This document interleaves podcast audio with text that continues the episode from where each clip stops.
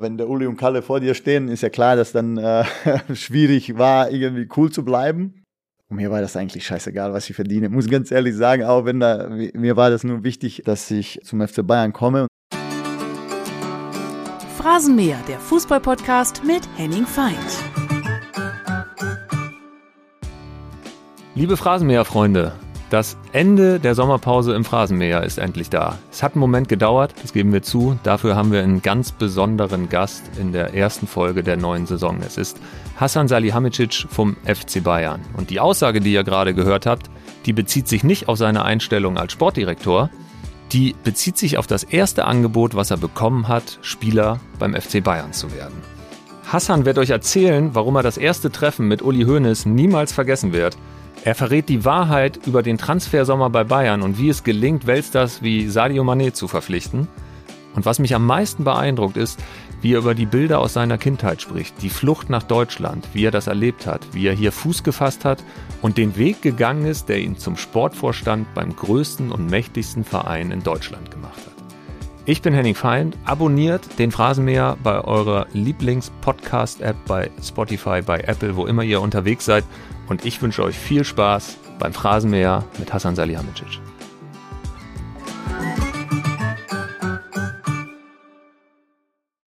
Wir sind hier an der legendärsten Adresse der Bundesliga, der Sebener Straße 51 bis 57 in München, der Heimat des FC Bayern. Und wir sitzen hier in einem Konferenzraum zusammen mit dem Mann, der mit seinen Transfers in diesem Sommer ganz Europa überrascht hat. Herzlich willkommen im Phrasenmäher, Hassan Salihamidzic. Vielen Dank freue mich riesig, dass du da bist, mit mir die erste Folge zusammen im Phrasenmäher machst. Und Max Kruse hat ja gerade gesagt, dass äh, Fußballer eigentlich nur so von 9 bis 13 Uhr arbeiten. Wir sind mitten in der Transferphase. Bei dir kann ich mir das sowieso nicht vorstellen. Wie ist so dein Ablauf? Wann kommst du normalerweise an der Sebene an und wann gehst du wieder nach Hause? Erstmal vielen Dank, dass Sie mich äh, zu dem Podcast eingeladen haben. Ähm, ist mein erster übrigens in meinem Leben. Meiner auch als Gastgeber. das, das ist schon mal gut ja, der Tag ist äh, oder die Woche ist 24-7, ist klar. Und äh, besonders natürlich, wenn die Transfermarktperiode läuft, ist man Tag und Nacht, oder zumindest sagen wir mal so, das Handy ist an. Aber ich denke mal, von morgens bis acht bis abends um 10, 11, 12 sind wir immer erreichbar. An die Sebener komme ich unterschiedlich. Kommt natürlich drauf an, auch wann Training ist. Ähm, normalerweise zwischen acht und neun bin ich da Manchmal natürlich hat man irgendwo einen Termin morgens, dann kommt man zum Training direkt. Ähm, geht man vielleicht ab und zu mal äh, zum Mittagessen oder was auch immer, äh, wie die Termine eben sind, aber spielt ja keine Rolle, glaube ich, in, in dem Fall, weil man einfach immer erreichbar ist oder meistens erreichbar ist, wenn man nicht in den Terminen sitzt und man versucht eben äh, besonders in dieser Transfermarktperiode oder in, in der Transfermarktperiode einfach immer greifbar zu sein. Du hast dein Handy nachts immer auch auf laut gestellt? Nee, lautlos. Und wie oft kommt das vor, dass du davon geweckt wirst in der Transferperiode? Bis jetzt noch gar nicht. Klar, manchmal gehen die eben bis spät in die Nacht, wie zum Beispiel die Verhandlung mit Robert Lewandowski, die ging eben äh, mal bis zwei Uhr nachts, aber ähm, da hat mich keiner geweckt, sondern die ging eben durchgehend. Ansonsten nachts die Berater oder die Spieler schlafen dann auch. Ja, und die Verhandlung mit Lewandowski nachts bis zwei, die wird dann übers Handy geführt oder telefonierst du die ganze Zeit oder ist man noch mit einer Videokonferenz zusammengeschaltet? Wie kann man sich das vorstellen? Nee, da hat man viel telefoniert, äh, viel natürlich mit FC Barcelona, Sportdirektor, die Verantwortlichen eben und äh, dann hat man eben die Verträge ausgetauscht, hat man dann die Einzelheiten, die Details nochmal verbessert oder sich dann wieder darüber unterhalten, äh, das dann verhandelt. Und deswegen ging es äh, an dem Tag eben besonders lang, weil auch da die Amerika-Tour anstand, nicht nur für uns, sondern für die. Und das haben wir dann davor klären wollen. Bevor wir jetzt gleich über die ganzen Transfers und Wechsel reden, lass uns einmal über einen Neuzugang sprechen, der schon seit einem Jahr beim FC Bayern ist der hier verlässlich absolute Toparbeit leistet, der nach außen nicht vielen bekannt ist, aber der intern unheimlich gefeiert wird. Die Espressomaschine in deinem Büro. Und da haben wir eine Frage von deinem Vorstandsvorsitzenden Oliver Kahn. Ja, Hassan, du hast ja eine ganz spezielle, wundervolle Espressomaschine bei dir im Büro, bei der ich übrigens auch schon den ein oder anderen Espresso getrunken habe. Allerdings kriege ich von dem jedes Mal, ja, keine Ahnung, Herzrasen, so stark ist der. Erzähl doch mal, wem so alles du in deinem Büro diesen wunderbaren Espresso angeboten hast. Ciao, ciao. Gute Frage. Ja, das stimmt allerdings. Er, er ist nicht so der, der das oft in Anspruch nimmt, äh, weil es tatsächlich für ihn, so wie er sagt, äh, zu stark ist. Aber heißt Rocket äh, und die ist wirklich super, die Maschine. Die habe ich von meiner Frau gekriegt und von meiner Familie zum Geburtstag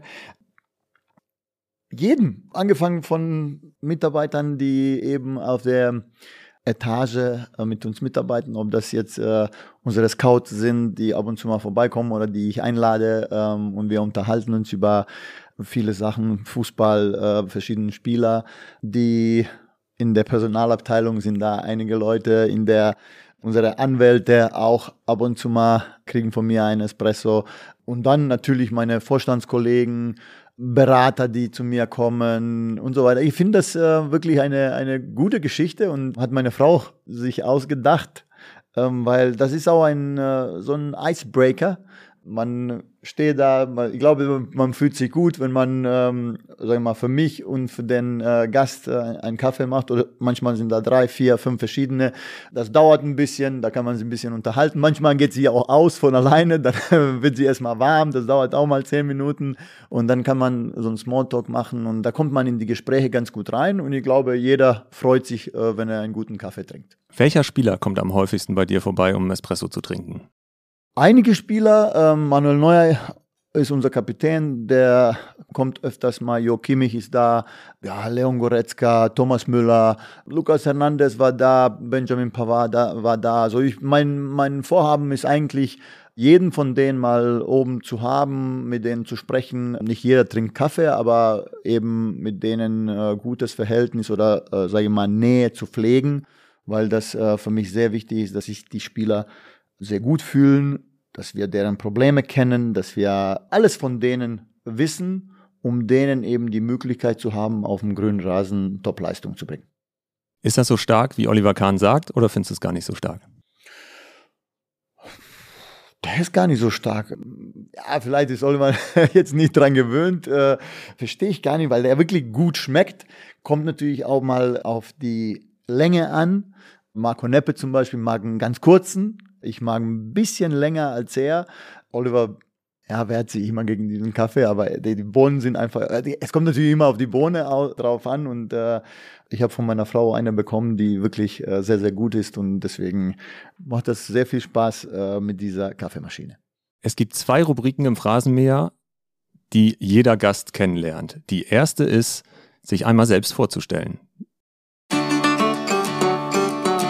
Was ihr über mich wissen solltet.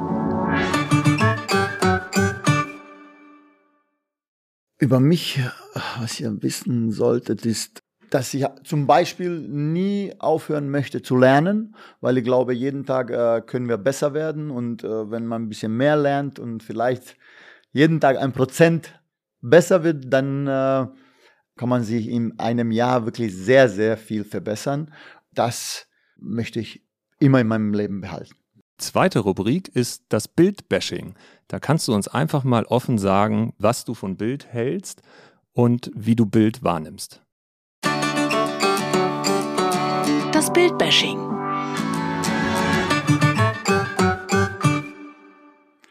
Ich wünsche mir zum Beispiel, dass ähm, die negativen Geschichten vielleicht nicht so schwarz gemalt werden und ähm, diese positiven Geschichten auch nicht so hoch gehängt werden. Das wäre zum Beispiel was, was man verbessern könnte, aber das, glaube ich, äh, macht Bild auch aus. Im Moment ist es sehr, sehr, sehr positiv nach den ganzen Transfers. Wie nimmst du das wahr? genauso wie das ähm, Negative nicht so negativ war oder ich es eben nicht so negativ gesehen habe. Natürlich aus Wahrnehmung war ja so, dass es äh, schwierig war. Es waren schwierige Zeiten, es, waren, es war viel Kritik da, auch Kritik, die zu Recht äh, aufkam, auch die, die ich eben vielleicht weniger zu Recht fand, aber auch die, die dann unter die Gürtellinie gingen und da war ich dann äh, nicht mehr für zu haben. Jetzt ist es klar, dass wir in den letzten Monaten versucht haben, ich meine in den letzten fast einem Jahr jetzt, äh, haben wir versucht, was wir immer versucht haben, einen guten Job zu machen, aber diese Transfermarktperiode oder dieses Jahr extrem gut vorzubereiten, vielleicht auch ein paar Transfers oder viele Gespräche vorher zu führen, einige Transfers vorzubereiten, mehrere Pläne auszuarbeiten, was uns auch ganz gut gelungen ist. Ja, das hat sich jetzt in der Transfermarktperiode dann äh, sehr gut gezeigt. Äh, wir haben, sagen wir mal, einige Sachen für den FC Bayern umgesetzt, die Spieler hergeholt, einige sind gegangen und äh, da sind wir sehr zufrieden, was am Ende dabei rausgekommen ist. Mhm. Ich würde gerne einmal einsteigen mit deinem eigenen Transfer zum FC Bayern. Das ist fast 25 Jahre her, im Herbst 1997. Hast du als HSV-Profi erfahren, dass der FC Bayern dich verpflichten will? Was hast du da für eine Erinnerung dran? Ja, ich habe mal gesagt, also die negativen Erinnerungen, ähm, ob das jetzt Verletzungen waren oder viele Sachen, die ich erlebt habe, ähm, habe ich eine gute Gabe, das, sagen wir mal, aus meinem Kopf zu streichen. Das war natürlich eine, eine super schöne Erfahrung. Ähm, ich habe die Saison 97, 98 sehr gut angefangen. Wir haben gut gespielt beim HSV, haben, äh, ich glaube, ich habe in den ersten zehn Spielen acht Tore gemacht, glaube ich, und dann äh, kam eben ein Anruf von Uli Hoeneß, was ich, was ich natürlich äh, so nicht so glauben konnte, aber war ein gutes Gespräch. Uli sagte gleich, so wie er ist, ähm, hast du Lust zu FC Bayern zu kommen? Habe ich mir gedacht, hm, jetzt äh, muss ich mal ein bisschen taktieren. ich habe ihm gesagt, ja, ich finde FC Bayern einen wirklich interessanten Club, aber äh, ich muss mir natürlich das durch den Kopf gehen lassen und habe natürlich die Faust in der Tasche gehabt. ähm, hat mich sehr gefreut, dass er mich angerufen hat. Allerdings hatte ich wirklich viele Angebote auch. Alle waren dabei, auch im Ausland, große Barcelona, Clubs, äh, Barcelona, Real, äh, Newcastle United. Ja. Hatte ganz viele Scouts auf der Tribüne im Volkspark. ja. Ähm, dann Dortmund war dabei. Mein Ziel aber, und das war nicht so gut wahrscheinlich für die Verhandlungen, aber mein Wunsch war ja immer, Traum war ja immer beim FC Bayern zu spielen und für mich war es ja von dem Anruf, als Uli angerufen hat, klar, ich gehe zu FC Bayern und das war mir egal, dann äh, was dabei rauskommt. Klar war da eine unfassbare Konkurrenz im, im Team. Da waren Spieler, die wo mir natürlich auch viele gesagt haben, was machst du eigentlich da? Aber war mir wirklich egal, weil ich wollte mir meinen Lebenstraum erfüllen und das habe ich dann auch getan.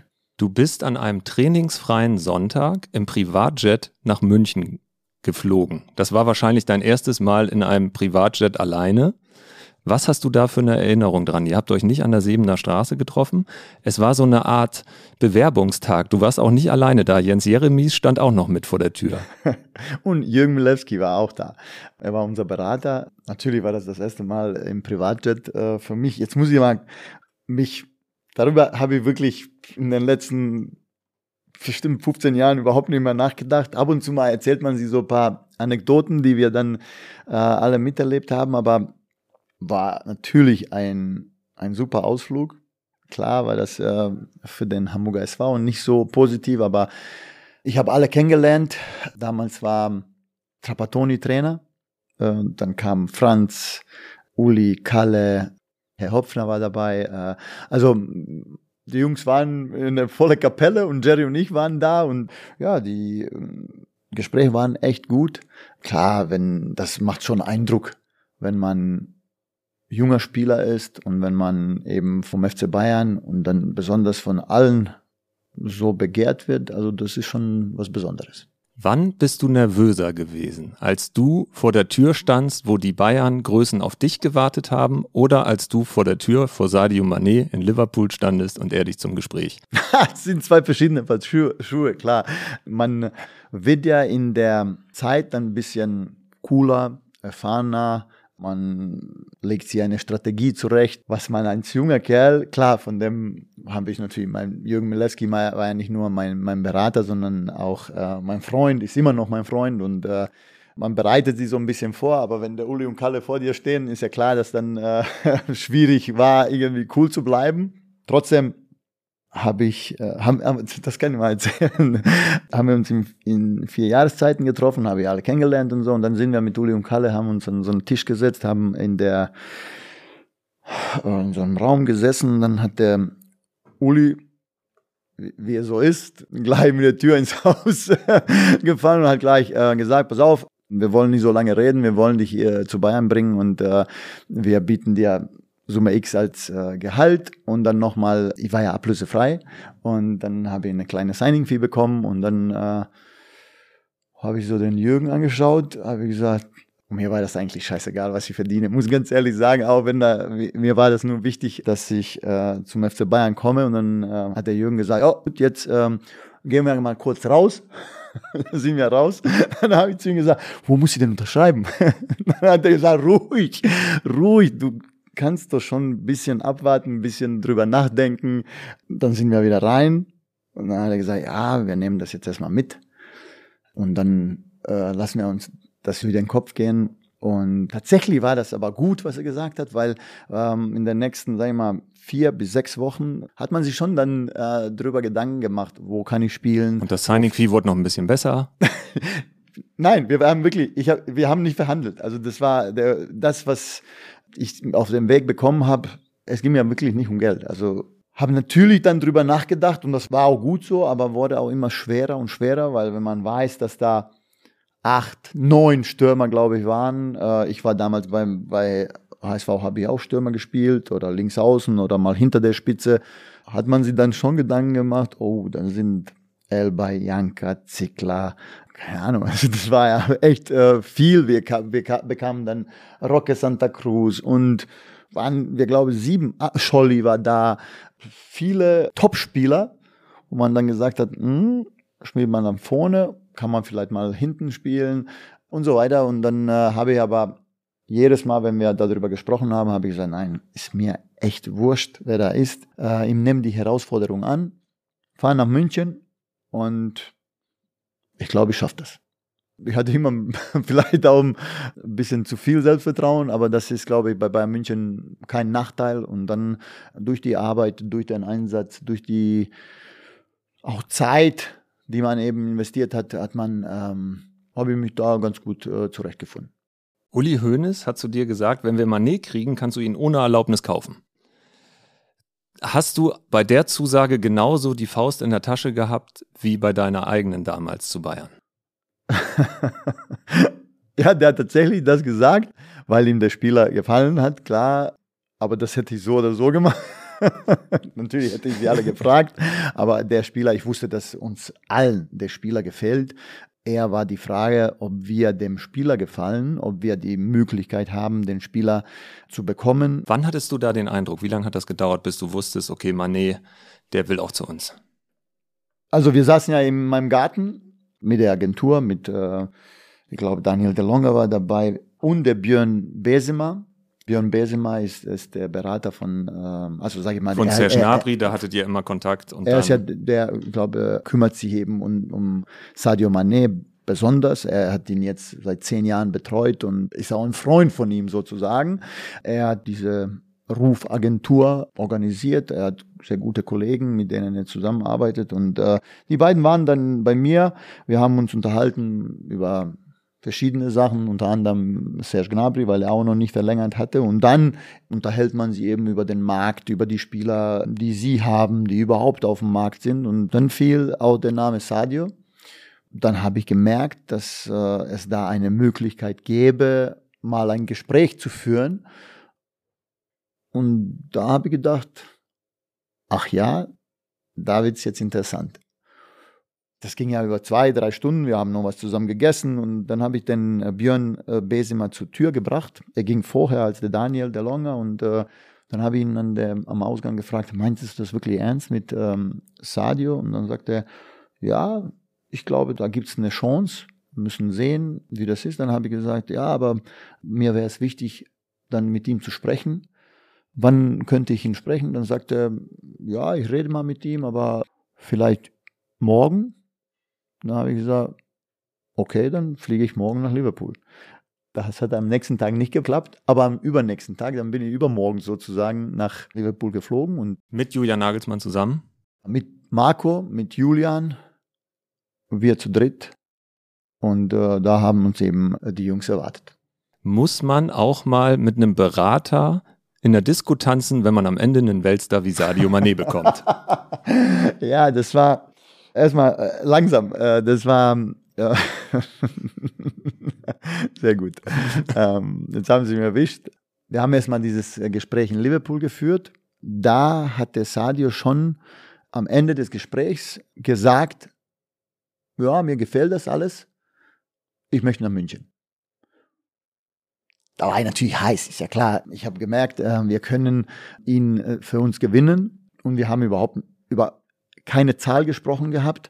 Ich weiß ja natürlich, dass solche Sachen auch nicht manchmal umsetzbar sind, auch wenn man eben äh, sagt, ja, das gefällt mir.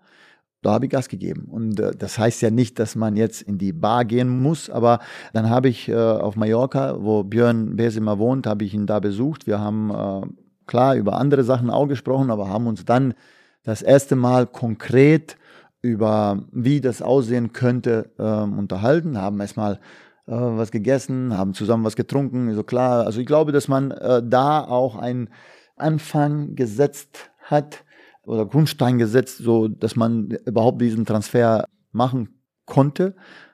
Und dann habe ich zu ihm gesagt, ähm, lass uns mal jetzt nochmal ähm, irgendwo was trinken, einfach zusammen, weil da kommt ein bisschen Emotion, kommt ein bisschen, äh, sagen wir mal, Verbundenheit, äh, kommt ein bisschen äh, Nähe auch. Ne, richtig, Nähe zu dem Berater, zu der Agentur und äh, und dann haben wir eben was zusammen getrunken. Hat dich das gestört, dass die Fotos dann aufgetaucht sind oder hast du gesagt, ach, wenn ihr wüsstet, warum ich das mache, irgendwann erfahrt ihr es, dann ändert sich das Bild. Ja, klar hat mich das gestört, weil ähm, waren äh, Fotos, die das gezeigt haben, was überhaupt nicht so war. Es war super laut. Ich habe für uns ein paar Getränke bestellt. Wir haben auch ein bisschen getanzt, aber das war alles nicht so, wie man eben aus solchen ähm, Fotos oder Videos das sieht. Und äh, leider war das Bild dann nicht so schön, aber ich glaube, Björn und ich, also Björn Besemer und ich haben da gute Zeit gehabt sind dann auch ähm, spät nach Hause zusammen und äh, er hat mich äh, in meinem Wo oder in die Wohnung, wo ich gewohnt habe, äh, gebracht und äh, ja, dann ähm, haben wir uns am nächsten Tag nochmal zum Frühstück getroffen und da ging alles los. Du sagtest eben, dass es man immer auch an einen Punkt kommt, wo es um Zahlen geht, wo auch Dinge mal sich nicht realisieren lassen. Jan Age Fjörtov, der sehr eng mit dem Haalands ist, hat ja auch öffentlich gesagt, dass ihr euch sehr um ihn bemüht habt. Wie war das am Ende? War das für euch einfach so, dass ihr gesagt habt, ähnlich wie Jürgen Klopp, das sind Zahlen, das wollen wir nicht mitgehen oder hättest du es am Ende gern realisiert?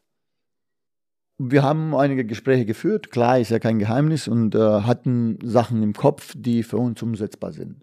Ja, dass es nicht geklappt hat, das äh, kann man aus verschiedenen Gründen. Ich will da dem, dem Spieler auch keinen äh, Vorwurf machen. Er hat sich für was entschieden, glaube ich, was, äh, was ähm, er denkt, dass für ihn besser ist. Deswegen für uns ähm, ist es so gelaufen, wie es gelaufen ist. Ich glaube, dass wir gute Entscheidungen getroffen haben. Das werden wir natürlich nach der Saison sehen oder nach vielleicht ein, zwei Saisons sehen, aber die Typen, die Jungs, die wir hier haben, sind außergewöhnlich. Wir haben in der Facebook-Gruppe vom Phrasenmeer, da fordern wir die Zuhörer immer auf, noch Fragen zu stellen, was wollt ihr unbedingt von Hassan wissen?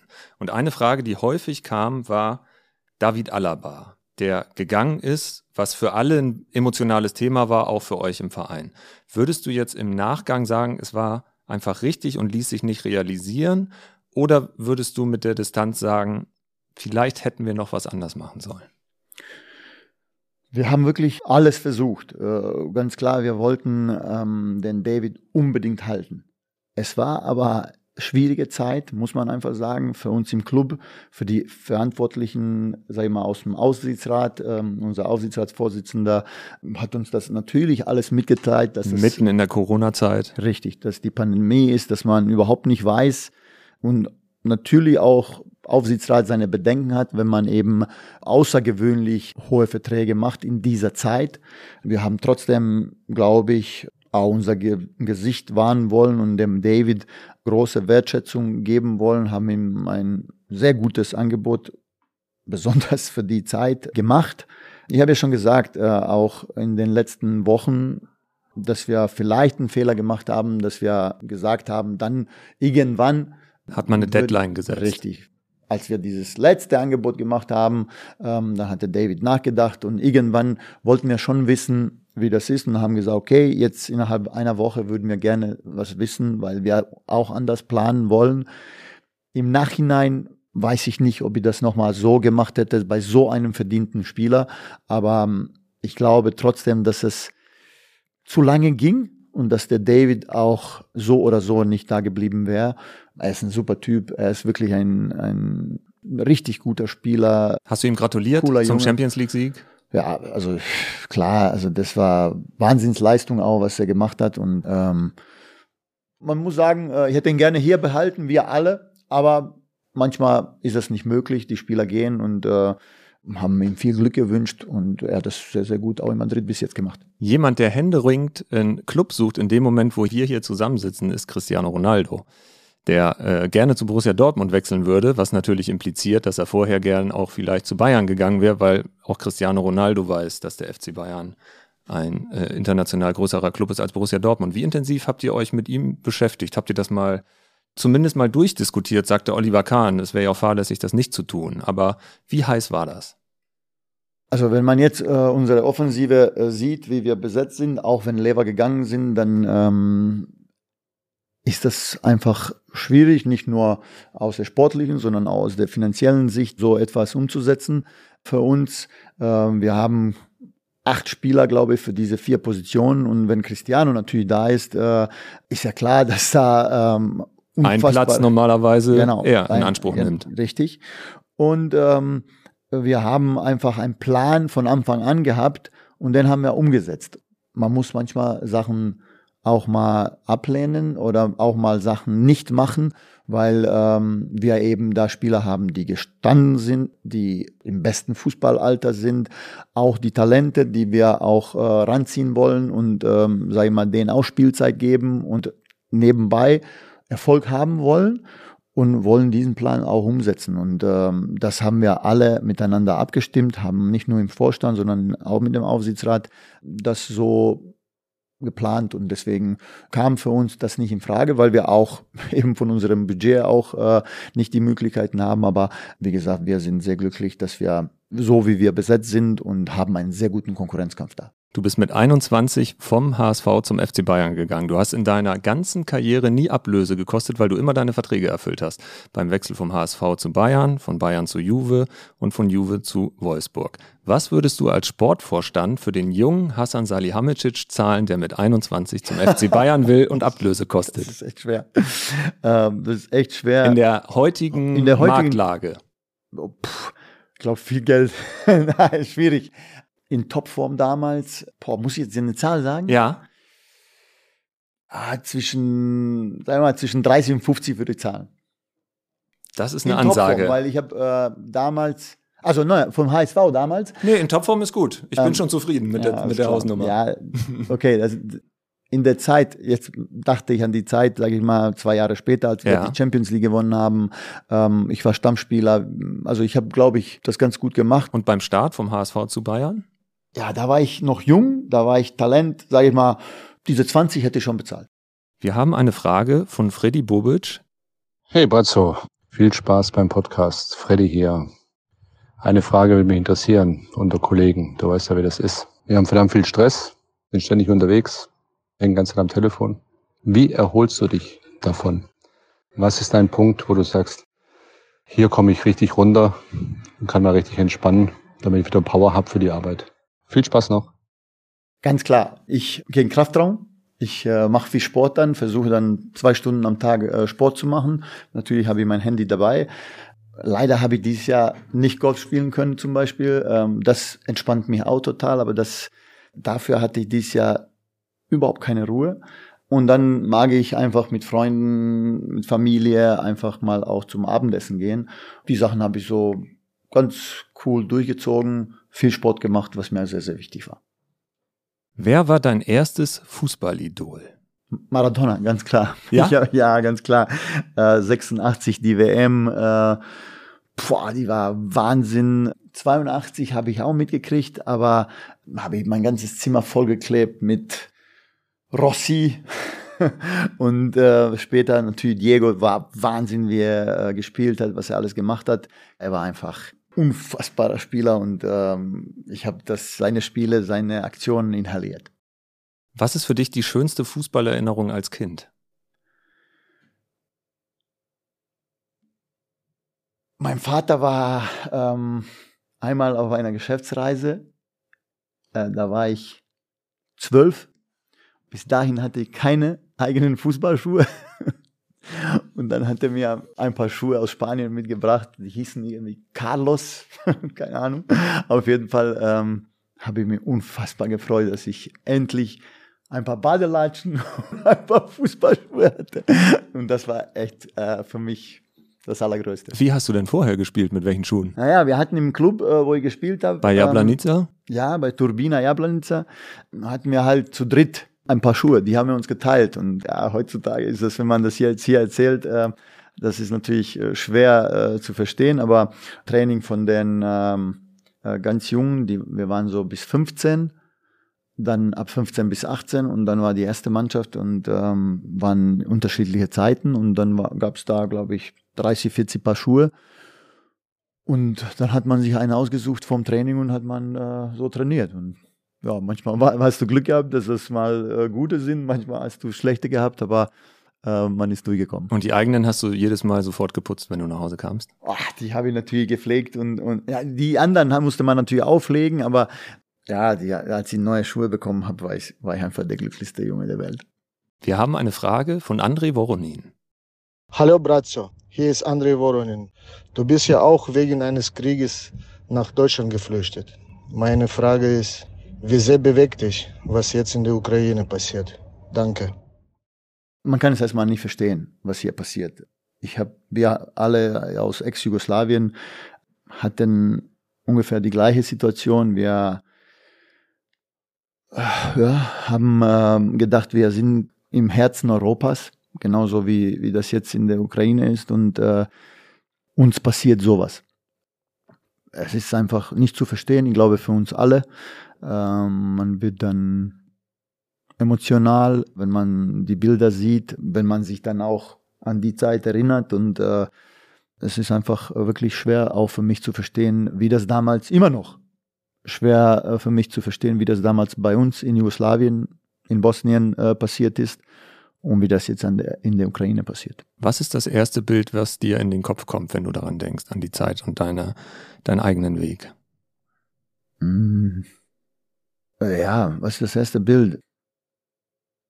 Die, ja, die Granaten, die äh, gefallen sind dann in, in meiner Stadt. Die Leute, die in den äh, Kellern äh, gesessen haben und äh, zerstörte Städte, viele Tote und äh, das ist einfach unfassbar, was da passiert ist. Es ist bei euch zu Hause sogar ein Blindgänger im Flur eingeschlagen. Wo wart ihr da? Im Keller waren im Keller, sind dann, das war unfassbar wirklich. Also ich, ist eine Anekdote, wir, also darüber kann ich ja lachen, weil da nichts passiert ist, aber ähm, wir waren alle im Keller und dann sind wir hoch. Das sind so zehn Apartments gewesen oder zehn Wohnungen in dieser, in dieser Anlage. Sind wir aus dem Keller hoch, haben die Tür aufgemacht und in, im Flur lag so eine Granate. Sie war, sag ich mal, 40 Zentimeter vielleicht. Äh, und dann ähm, sind wir natürlich sofort alle wieder runter, haben irgendwie meinen Papa geholt, weil der war ja dann in der Polizei ähm, einer der Verantwortlichen. Und dann sind wir wieder hoch, alle hinter ihm her und der ist dann rein. Und dann in dem Moment, als der sie gebückt hat, um die Granate aufzuheben, hat das Telefon geklingelt. Und dann ist meine Schwester und ihre Freundin in Ohnmacht gefallen. Also dieses standen neben mir und das war natürlich für alle, also ich muss jetzt lachen, weil das wirklich äh, eine Szene war, die, pff, das kann man sich gar nicht vorstellen. Die sind beide in Ohnmacht gefallen und ich stand da und habe gedacht, oh mein Gott, was passiert denn hier gerade? Wir haben uns natürlich alle erschrocken und Gott sei Dank ist da nichts passiert. Wurde vieles eben beschädigt, weil die ist durch ein Fenster oder unterm Fenster durch ein Bett von meinen Eltern durch die Tür und dann ist die im Flur gelandet und klar hat vieles zerstört, aber nicht explodiert und äh, sonst wäre natürlich alles kaputt gewesen. Haben Glück gehabt, aber die Anekdote ja, ist jetzt nicht witzig, aber in dem Moment, wenn man sich daran erinnert und wenn ich darüber mit meiner Schwester rede, dann lachen wir schon. Dein, dein Vater hatte dich auch vorbereitet. Die Grenzlinie damals war zehn Kilometer ungefähr weg von eurer Wohnung. Und er hatte dich vorbereitet, äh, du hast es gesagt, er war Polizist und er hat dir auch beigebracht, wie man eine Kalaschnikow benutzt. Und ihr hattet auch eine Pistole zu Hause und eine Zeit lang lagen die unter deinem Bett, falls nachts was passiert. Wie kann man da schlafen? Schwer. Also muss man einfach sagen, also da, das ist eine Zeit gewesen, turbulente Zeit. Ich habe viel gearbeitet. Ich habe in so zwei Cafés gearbeitet. Ich habe äh, von morgens um 8 bis 17 Uhr in einem Café gearbeitet als Kellner. Da war ich 15 und in dem anderen dann ab 18 bis Open End, weil meine Eltern haben dann nicht mehr gearbeitet. Meine Mutter ist Lehrerin, mein Vater ist eben äh, Polizist gewesen, aber im Krieg eben gab es dann kein Geld mehr und ich habe versucht eben irgendwie meine Familie zu ernähren und äh, auch wenn ich klein war. Und dann habe ich ähm, die Arbeit gemacht. Und dann ähm, hat der Papa irgendwann gesagt, pass auf, ähm, wir müssen das schon vorbereiten, wenn irgendwas passieren sollte, wenn die Linie fallen sollte, dann äh, musst du deine Mutter und deine Schwester auf einen sicheren Ort bringen. Und ähm, hat mir dann beigebracht, Auto zu fahren. Sind wir dann bei uns in die Berge gefahren und habe gelernt, wie man Auto fährt mit 15 und äh, hat mir eben gezeigt, pass auf, unterm Bett da ist. Und dann haben wir auch mal geschossen, nicht, nicht viel, aber hat mir eben gezeigt, ähm, wie man das benutzt. Das hat mich, ja, das war nicht schön. Also das ist wirklich nicht schön und das ist äh, das allerletzte, was, äh, was ich heute denke, wenn geschossen wird, das äh, ist für mich nichts. Ich glaube, das braucht die Welt nicht. Aber in, wenn man in der Lage ist, dann äh, bereitet man sich vor und will man seine Familie, glaube ich, beschützen und hat mir Papa gezeigt, eben wie ich damit umgehe. Aber die Zeit, muss ich ganz ehrlich sagen, verdränge ich gerne, mhm. denke nicht äh, gerne drüber nach, weil es einfach keine schöne Zeit war. Mhm. Die Flucht nach Deutschland, die begann mitten in der Nacht. Wie ist das gelaufen? Nee, die war morgens, kam meine Schwester, ich habe noch geschlafen, kam, platzte ins Zimmer und sagte, du gehst nach Deutschland. Und dachte, was ist mit dir los? Äh, was? Ja, Papa hat schon alles geklärt und so, weil es war ja schon im Vorfeld so ein bisschen zwei, drei Monate vorher.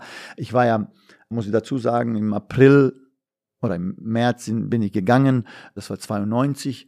Wir hatten dann im Mitte März war die Europameisterschaft in Zypern, U16. Mhm. Da war ich dabei bei der jugoslawischen Nationalmannschaft.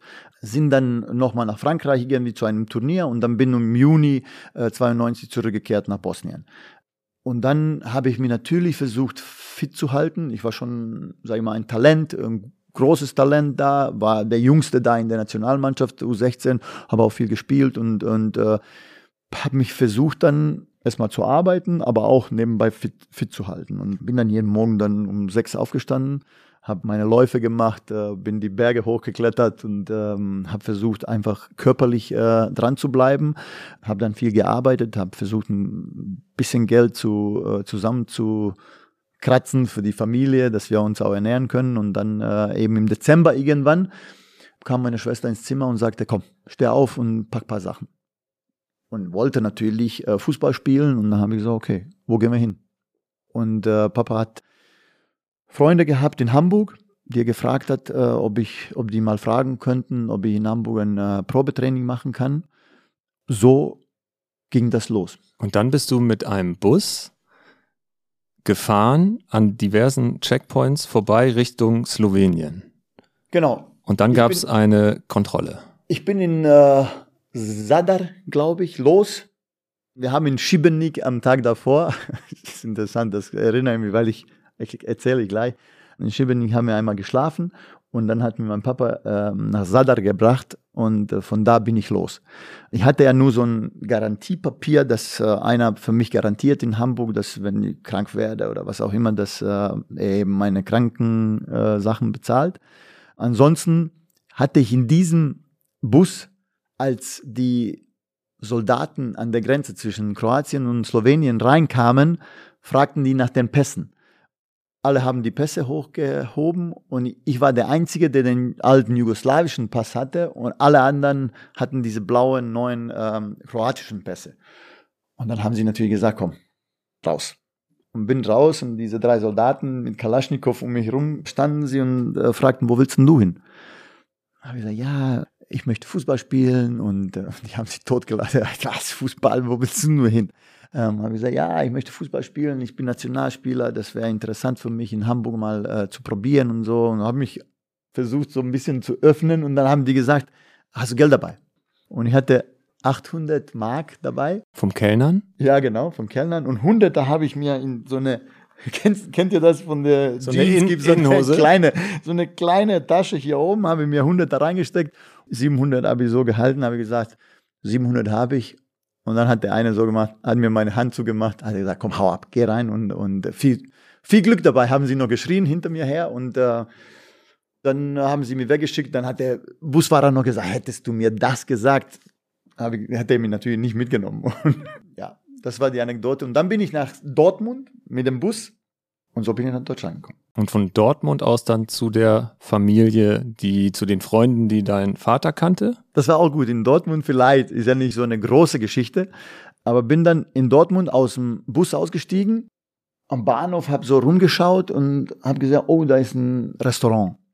Bin dahin, habe mich hingesetzt, ich hatte so ein Buch dabei, ich sprach ja kein Wort Deutsch und habe so ein Buch gehabt dabei und so, so Deutsch für Dummies. und dann kam der Kellner und fragte, ja, was willst du trinken? Und ich so, und dann habe ich das Buch aufgemacht und habe gesagt, ah, bitte eine Limonade. und dann äh, hat er gesagt, was? Und dann habe ich nochmal vor, bitte eine Limonade. Dann sagte er auf meiner Sprache, sag mal, was willst du trinken? Äh, willst du eine Cola? habe ich gesagt, oh, danke, lieber Gott, danke, dass ihr, bring mir bitte eine Cola. Und äh, er hat mich dann, dieser Kellner hat mich dann zum, zum Zug gebracht und bin dann von Dortmund nach Hamburg. In Hamburg hast du am Anfang, hast du mal gesagt, wirklich viel geheult oder geweint, ist das treffendere ja. Wort. Ich sage geheult, weil du es selbst so ge ja. gesagt hattest, weil du kein Deutsch kanntest. Du hattest niemanden an der dich so richtig auffängt, zu dem du eine Bezugsperson hast. Die ersten drei Monate waren, glaube ich, die, ja. die härteste Zeit. Wie hat sich ja. das angefühlt? Ja, ich glaube, egal wo man hingeht, besonders wenn man so klein ist aus von seiner Familie. Mit 15 Jahren ja, damals. Absolut, hat man echt ein Problem. Ich war natürlich auch alleine, klar war ich bei der Familie, ähm, die auf mich aufgepasst hat oder die Freunde von meinem Papa. Und die ersten drei Monate habe ich halt versucht, viel zu trainieren. Ich hatte, und jetzt, äh, das ist ja interessant, ich bin ja dann gekommen am 12. Dezember und bin dann zum Training und da war Trainer von der A-Jugend war Rudi Kagus. Und der ist jetzt 70 geworden und mit dem habe ich gestern zum ersten Mal gesprochen seit, weiß nicht, vielleicht 25 Jahren. Er ist wirklich ein feiner, feiner Typ, ist jetzt Maler. Äh, Rudi Kagus war ein erfolgreicher Torwart früher und äh, hat mich sehr gefreut, ihn gestern zu sprechen. Soll ich dir was verraten? Ja. Ich habe letzte Woche mit Rudi Kargus telefoniert. ja, das ist echt interessant. Und er hat unglaubliche Anekdoten erzählt und vor allem, wie er wahrgenommen hat, dein erstes Training. Das war in Norderstedt, muss es gewesen sein, beim HSV, A-Jugendtraining. Er sagte, ganz schlechtes Flutlicht, ganz schlechter Platz. Und es kam immer mal wieder vor, dass ein junger Spieler am Trainingsrand stand und mittrainieren wollte. Und dann standst du da und kamst auf den Platz, er kam auf dich zu und dann hat er gemerkt, okay, sprachlich kommen wir nicht so richtig weiter und sagte, ich habe dann nur auf seine Füße gezeigt, Rechtsfuß oder Linksfuß. Und dann hast du gesagt Rechtsfuß und dann hat Rudi Kargus gesagt, dann nach rechts und trainieren. Und nach dem Training ist er zu dir gekommen und hat gesagt, du kommst jetzt jeden Tag. Das stimmt, das stimmt. Und ich habe mich unfassbar gefreut, als er das gesagt hat, weil äh, es war natürlich für mich, bleibst du oder gehst du wieder in den nach Bosnien in den Krieg sozusagen. Und das sind wir gestern auch durchgegangen, kurz nur. Er ist 70 geworden und ich habe mit meiner Sekretärin ähm, gesehen, dass äh, er 70 wird. Und dann haben wir ihm ein, äh, eine Karte geschrieben und er hat sich jetzt gemeldet. Und da habe ich mich unfassbar gefreut, weil ähm, ich den schon lange nicht gesehen habe. Ich habe ihn zum, zum Spiel eingeladen. Ich würde mich so freuen, wenn wir uns treffen und wenn wir mal äh, ein Glas Wein zusammen trinken, weil er wirklich mein Leben verändert hat. Er hat gerade in meiner Heimatstadt Stade beim Alten Land eine Ausstellung. Da ich meine Eltern besuchen werde, habe ich ihm versprochen, ich fahre vorbei und gucke mir, das, guck das, mir seine Werke an. Diesen Clip habe ich gestern gesehen und habe ihm dann nochmal geschrieben, äh, der malt schon gut. Ja, ja, total. Du bist auch damals beim HSV immer 10 Kilometer gelaufen, obwohl du dann irgendwann auch Training hattest, bis morgens los. 10, 12 Kilometer. Für wen bist du damals gelaufen? Für dich oder für deine Familie? Ja, ich glaube, ich habe ein Ziel vor den Augen gehabt, immer. Und das ist nur Fußballprofi werden.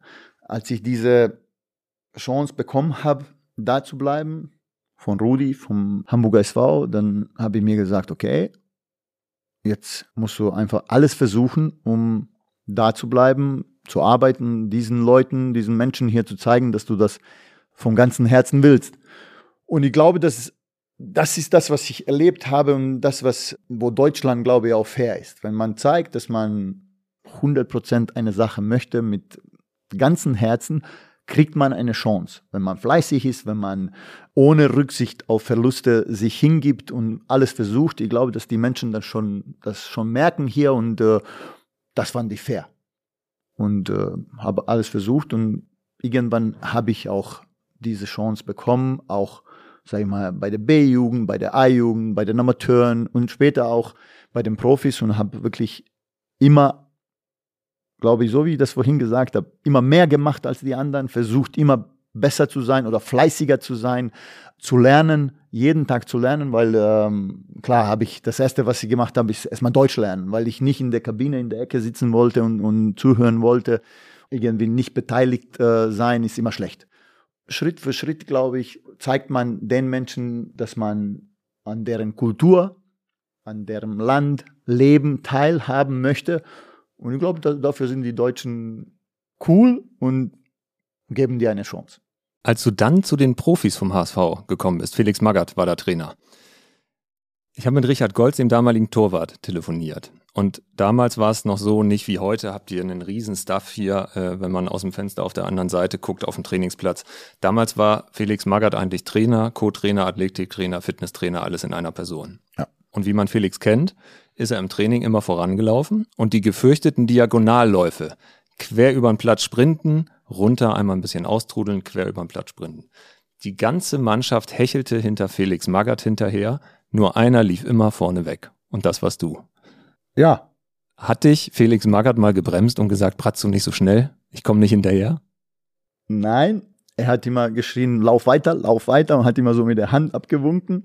Das hat ihn schon ein wenig beeindruckt. Wir spielten mit der A-Jugend deutsche Meisterschaft, haben verloren und äh, glaube Viertelfinale verloren und kam Felix in die Kabine und hat uns du, du, du, du, sechs Leute hat er gesagt, ihr fängt, ihr fährt am vierten, das war am 30. Juni, ihr fährt am vierten nach Norwegen mit den Amateuren ins Trainingslager, weil der war ja auch Trainer von den Amateuren und Co-Trainer von den Profis bei Benno Möllmann. Und dann bin ich am zweiten Mal vorbeigefahren da. Die Amateure haben am ersten angefangen, dann bin ich da vorbeigefahren und habe gesagt, Servus Trainer, ich wollte mal Hallo sagen, fahre jetzt mal kurz in die Stadt, mal Kaffee trinken, aber am vierten bin ich dabei. Dann sagt er, äh, wo sind deine Schuhe? Da sage ich, äh, ja, ich komme am vierten mit. Nee, nee, nee, nee, nee, gib ihm hier ein paar Schuhe. da habe ich gesagt, äh, aber ich hatte noch zwei Freunde dabei. Nein, nein, du trainierst mit. Und dann habe ich äh, mittrainiert gleich, ist ja klar. Und äh, Felix hat natürlich nicht lo locker gelassen. Und dann haben wir in Norwegen Läufe gemacht. Und die waren Tausender Läufe, die hat der Felix gerne gemacht, zehnmal tausend. Die Spieler nicht so gern. Achtmal, achtmal tausend. da habe ich mich nicht unterkriegen lassen. Und äh, als die achtmal tausend fertig waren, bin zu ihm gegangen und habe gesagt, ist das alles? Und das war für ihn natürlich, ähm, da hat er gedacht, du kleine Wurst, du wirst noch sehen, was passiert. Hat er dir zurückgezahlt? Aber ich glaube, das hat ihm auch gefallen. Und ähm, ich konnte immer laufen. Und äh, ich glaube, denen, die richtig laufen konnten, die gute Mentalität hatten, das hat ihm gefallen. Und denen hat er immer die Chance gegeben. Stimmt es, dass du in deinem ersten Handy, was du hattest und was du in der Kabine hattest, dass Felix Magath gesagt hat, sowas brauchst du ja nicht, sowas möchte ich eigentlich nicht, dass du es dann erstmal wieder zur Seite gelegt hast und dass du die Nummer von Felix Magath seine Telefonnummer unter dem Namen Magier eingespeichert hattest und nicht ja. unter dem Namen Felix Magath. Ja, das stimmt. Ja, weil er hatte ja Spitznamen Magier. Und äh, der war so gespeichert bei mir. das stimmt. Aber so, so gern hat er die Handys in der Kabine am Anfang nicht gesehen. Nee, nee, der wollte das nicht. Was auch richtig war, muss ich jetzt sagen. Also das ist jetzt so eine Sache, die mir auch nicht so gut gefällt. Ich glaube, dass das, dass uns die Handys schon sag mal, die Kommunikation vielleicht in der Kabine, im, beim Training, die stören schon, würde mir auch wünschen, obwohl das in der heutigen Zeit wirklich schwierig ist, auch, aber ich glaube, dass das, dass die Handys in der Kabine damals richtig war, also es war richtig, das zu verbieten, wäre vielleicht heute auch eine Idee, aber. Ähm, Wie ist das hier bei Bayern? Ist es halbe Stunde vor dem Trainingsstart kein Handy und halbe Stunde danach oder gibt es keine Begrenzung? Nein, wir empfehlen es, aber ich glaube, dass das ähm, schwierig ist, äh, in, mit der heutigen äh, Generation über Handys zu diskutieren, an oder aus, will ich nicht. Das suchen die Spieler aus. Es gibt viele Spieler, die Handy im Spinnen lassen, wenn die kommen ein Handy nehmen, wenn die gehen. Es gibt einige, die eben das nicht machen, aber ich bevorzuge schon in der Kabine, in der Physiokabine, im Kraftraum das Handy wegzulassen. Lass uns noch einmal kurz zurück zum HSV gehen. Da hattest du deine Familie zwischendurch 42 Monate lang nicht gesehen. Und ihr habt fast ein Jahr nicht telefonieren können, weil es gar keine stabile Verbindung mehr gab. Was war das dann für ein Gefühl, die Familie wiederzusehen? Ich glaube, das erste Mal habe ich sie gesehen, als ich im N3, glaube ich, einen Fernsehauftritt Den. hatte.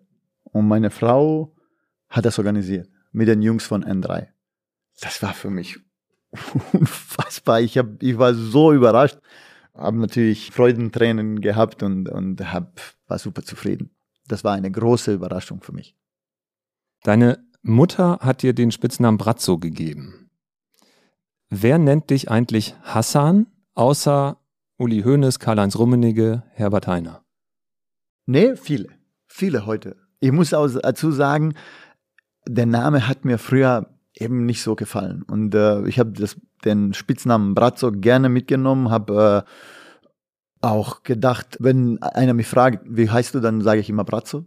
Aber heutzutage finde ich das auch gut, wenn mich Leute Hassan nennen. Mhm. Also ist dir heute Hassan lieber als Brazzo? Ist beides gut. Also früher habe ich mich so dagegen gewehrt, Hassan genannt zu werden, aber heute ähm, finde ich das gut. Du hast in einem Zeitinterview vor kurzem gesagt, ich bin nicht mehr der nette liebe Brazzo. Wie meintest du das? Naja, also in der täglichen Arbeit muss man eben viele Entscheidungen treffen. Und man kann nicht jedem gefallen und man kann nicht immer Spaß machen. Das ist klar, früher als Fußballer, sage ich mal, eine Stunde, zwei Stunden oder drei Stunden auf dem Platz und dann hat man nur gute Laune gehabt und, und äh, glaube ich, konnte man glücklich und zufrieden sein, dass man eben so ein Leben hat, dass man äh, sein, sein Hobby als Beruf gemacht hat. Aber heute geht es natürlich um, um andere Sachen in der Arbeit, äh, um Entscheidungen und äh, es ist nicht alles Spaß und man kann nicht jedem gefallen. Das meinte ich damit.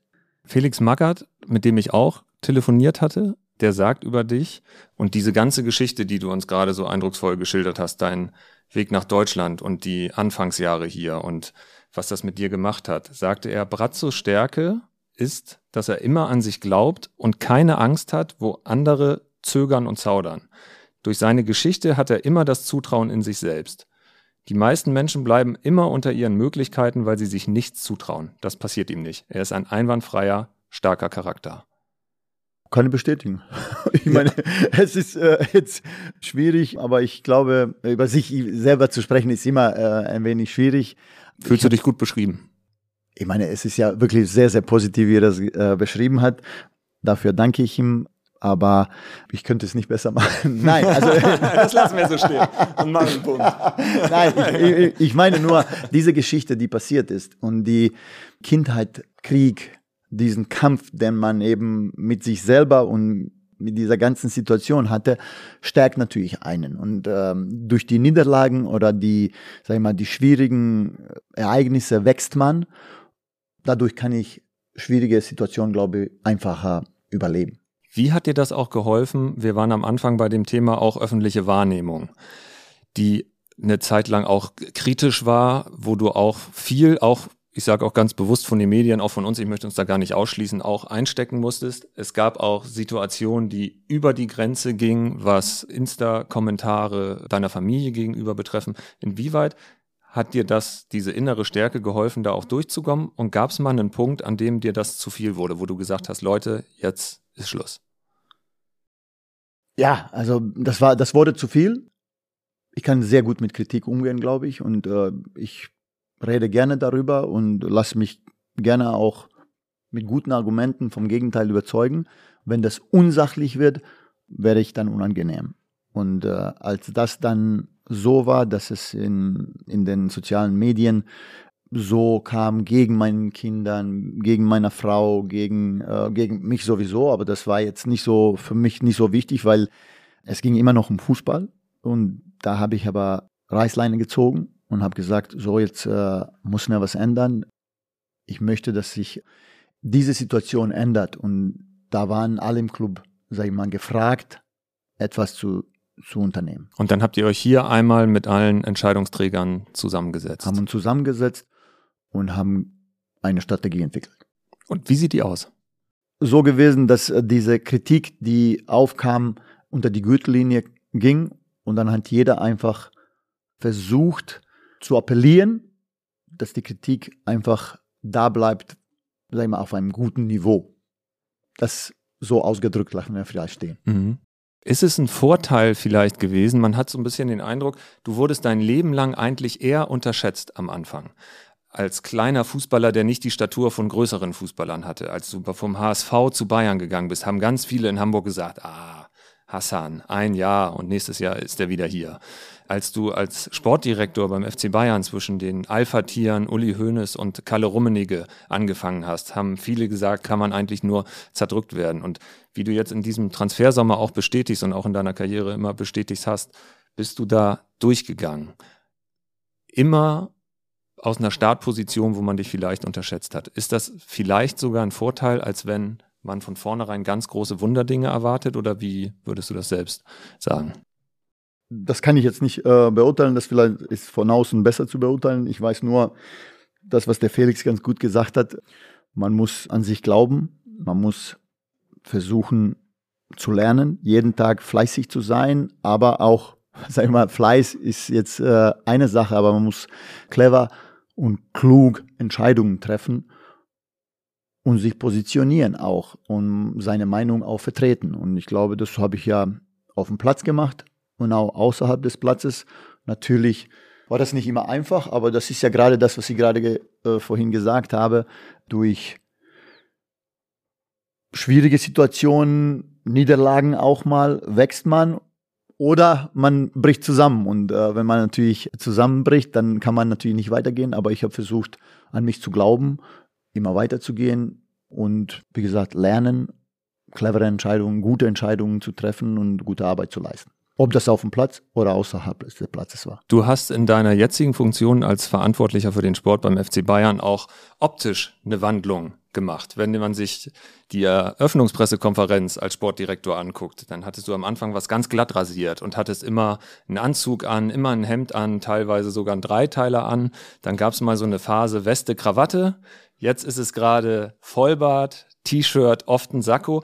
Man sieht dir wirklich an, und das spürt man auch in dem Gespräch, dass du sehr bei dir bist und dass du ausstrahlst, dass es dir gut geht. Wenn du so Fotos von dir siehst, gibt es auch da Momente, wo du sagst, ah, eigentlich war ich das gar nicht. Aber ich dachte, ich muss halt den Anzug anziehen. Ja, stimmt.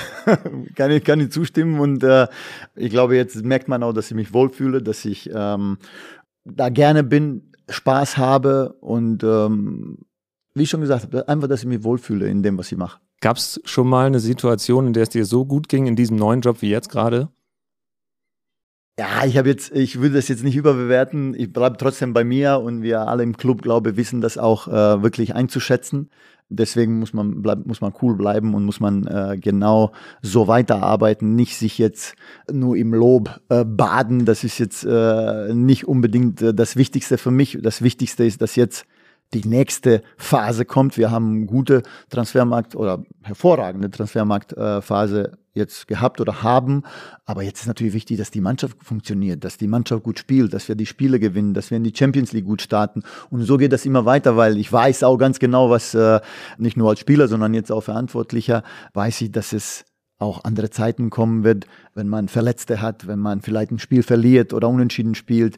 Ich kenne Bayern München, ich kenne unsere Situation, ich kenne das alles, was äh, hier drumherum passiert. Deswegen muss man ganz cool bleiben, versuchen, das alles Tag für Tag zu managen und äh, da werden auch andere Zeiten kommen. Da sind wir vorbereitet, aber äh, man muss weiter klug und clever arbeiten. Du hast betont, dass du immer gerne weiter lernst jeden Tag.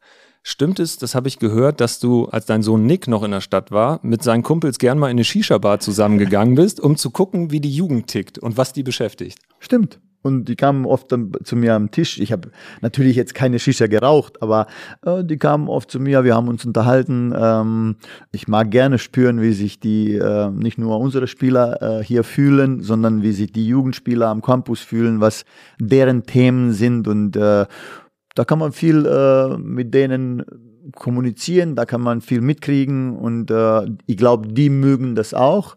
Ähm, die fühlen sich auch gut damit und äh, da gab es einige Momente, sage ich mal, wo es für beide Seiten gut war.